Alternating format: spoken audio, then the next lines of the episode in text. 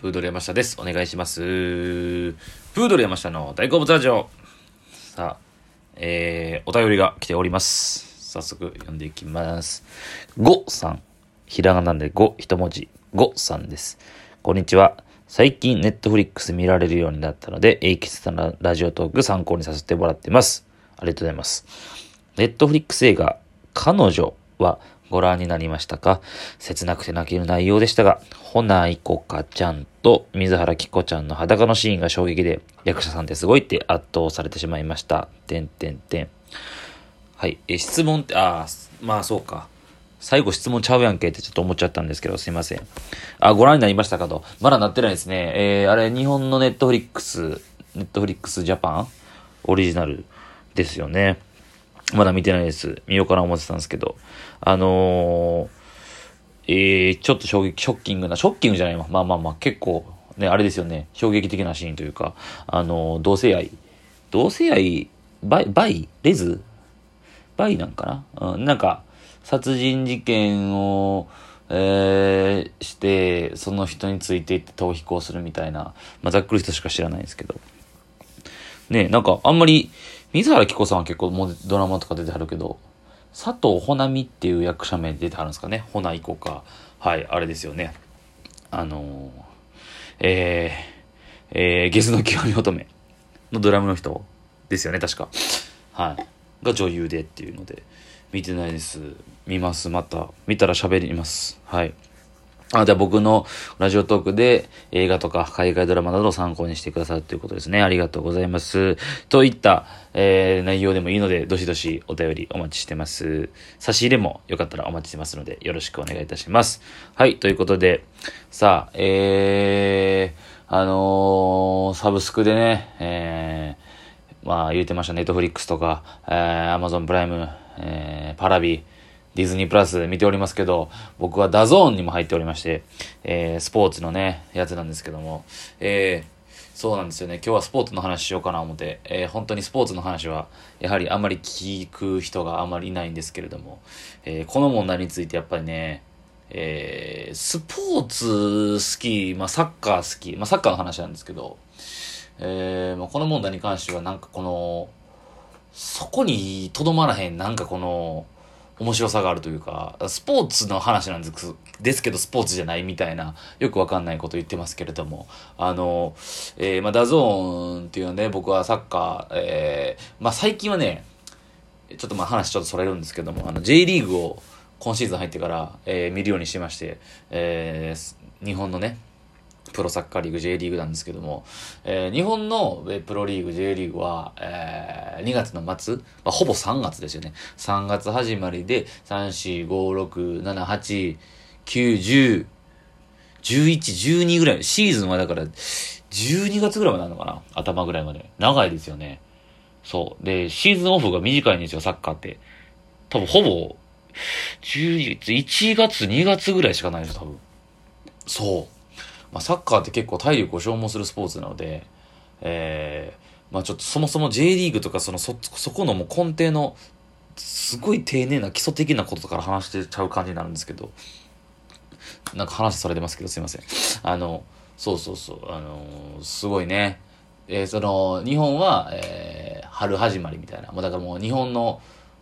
年度みたいな感じですよね。3月、4月ぐらいに始まってみたいなイメージですけれども。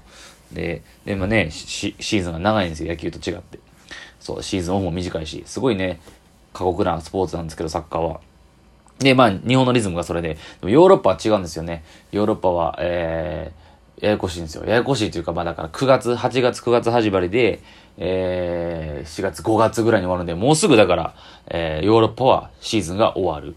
で、どっちかというと J リーグは今始まったばっかりみたいな感じで、ズレはあるんですけども。で、僕は J リーグを今シーズンからちょっと見ようかなって感じで、ちゃんと毎試合ハイライトを見てる。そのために DAZN っていう、この、えーはい、サブスクですね。えー配信のやつを、に入ってまして、えー見ております。えーで、まあ、それなので、まあ、 DAZN がね、高いんですよ。月2000円ぐらいするんですよ。僕、そんなに入ってて、はい。で、まあ、元取らなあかんなっていうのもありますし、えー J リーグを見ていかなあかんなっていう。まあ、もちろんスポーツのチャンネルなんで、あの、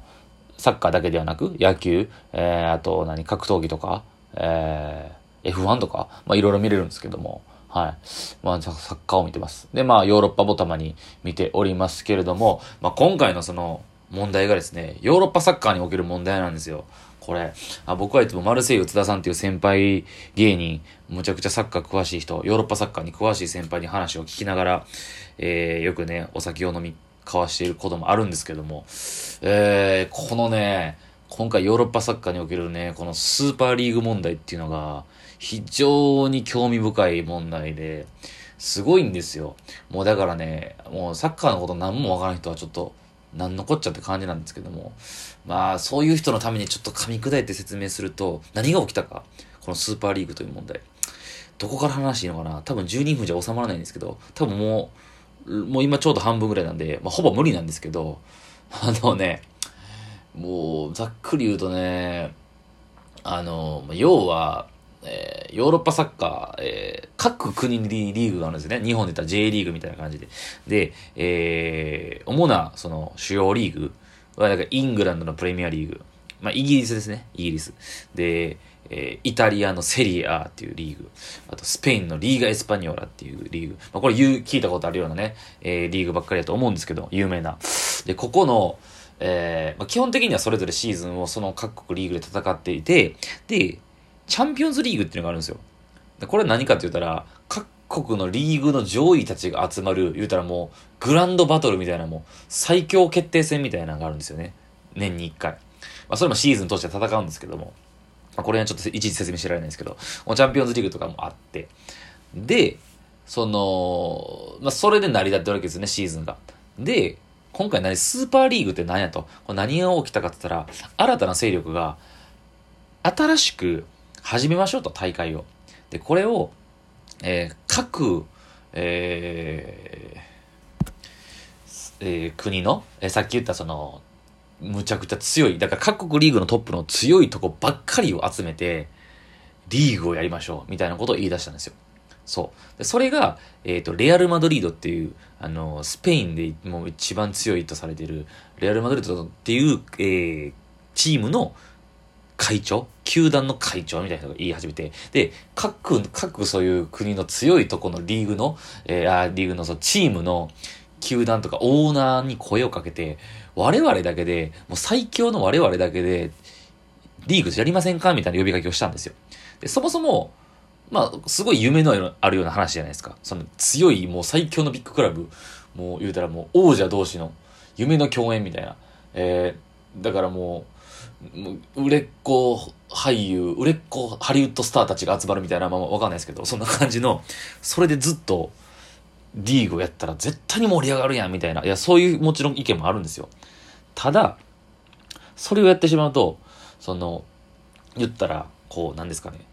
独占しちゃうというかね。まあ、言うたら、まあ、結局、まあ、何言ってるかというと、お金儲けで、まあ、こういう話になってるわけですよ。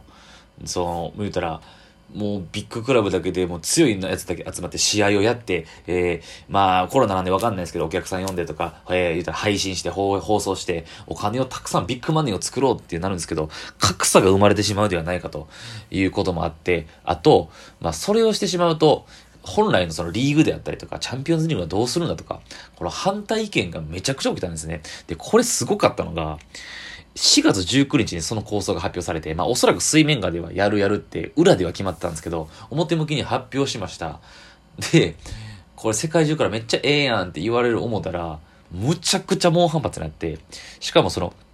各チームのサポーター、ファンとかから、やってられるかそんなみたいな。そう。まあましてやその、で、これが、その、一筋縄じゃいかないのが、その、みんなが同じ、そのチームが例えばあったとして、全員が同じ考えじゃないんですよね。上の、えっと、おっさん方、偉いさんだけが決めてる言うたらもう、政治家だけがそういう勝手に決めちゃってるみたいなことになっちゃって、選手とか、監督とかファンのこととか何も考えてないんじゃないかということで、19日に発表して、20、21、結局2日目ぐらいで、あの、だびっくりしたんでしょうね。これいける思って出したらあまりにも反発するから、やばいやばいってなって、えー、まあ、基本的にそのレアル・マドリードの、えー、中心と、えー、そのペレス会長って人が中心になって呼びかけたんですけど、あの、最初だから、僕らも行きますわって言った、あのイギ、リスのチームとか、イタリアのチームがあまりにも世界中から反発を受けるから、ちょっとやっぱやめときますって言って、2日で撤退したっていう。で、まさか夢のリーグが始まるってなった時、なった世界的に動きがあったんですけど、世界中から猛反発受けて、なくなっちゃったっていうね。そう。いやー、だからこれ難しいんですよ。で、いろいろ言われてるのが、で、これその、まあ、さっき言ったその、上の偉いさん方が、金持ち、一部の金持ちが富を独占するためだけに、言うたら、えー、選手のことなんか、選手って大変ですからね、試合数増えて、もう怪我なんかしまくることになるわけじゃないですか。そんなことも考えんと金儲けのためだけに何を考えてんって言うんですけど、チャンピオンズリーグを運営しているウェファっていうヨーロッパサッカー協会、ここも良くないとされてますし、まただからこう、いろいろね、そう、だから結局な、まあ最終的に何が言いたいかというと、なんでこんなことが起きたかって言ったら、コロナウイルスもあるんですよね。コロナで、サッカー業界っていうか、まあまあサッカーだけじゃないですよ。全世界的に経済的にもうやばいと。マジでこれ潰れてまうぞと。金ないどうしたやね。ほんで金を生むためにこういうことやったらいいんじゃないかとか、もうこういうことやったらいいんじゃないかってみんながみんなそう思ってるんですけど、ただお金のことだけ考えすぎて、本来のサッカーとは何ぞや。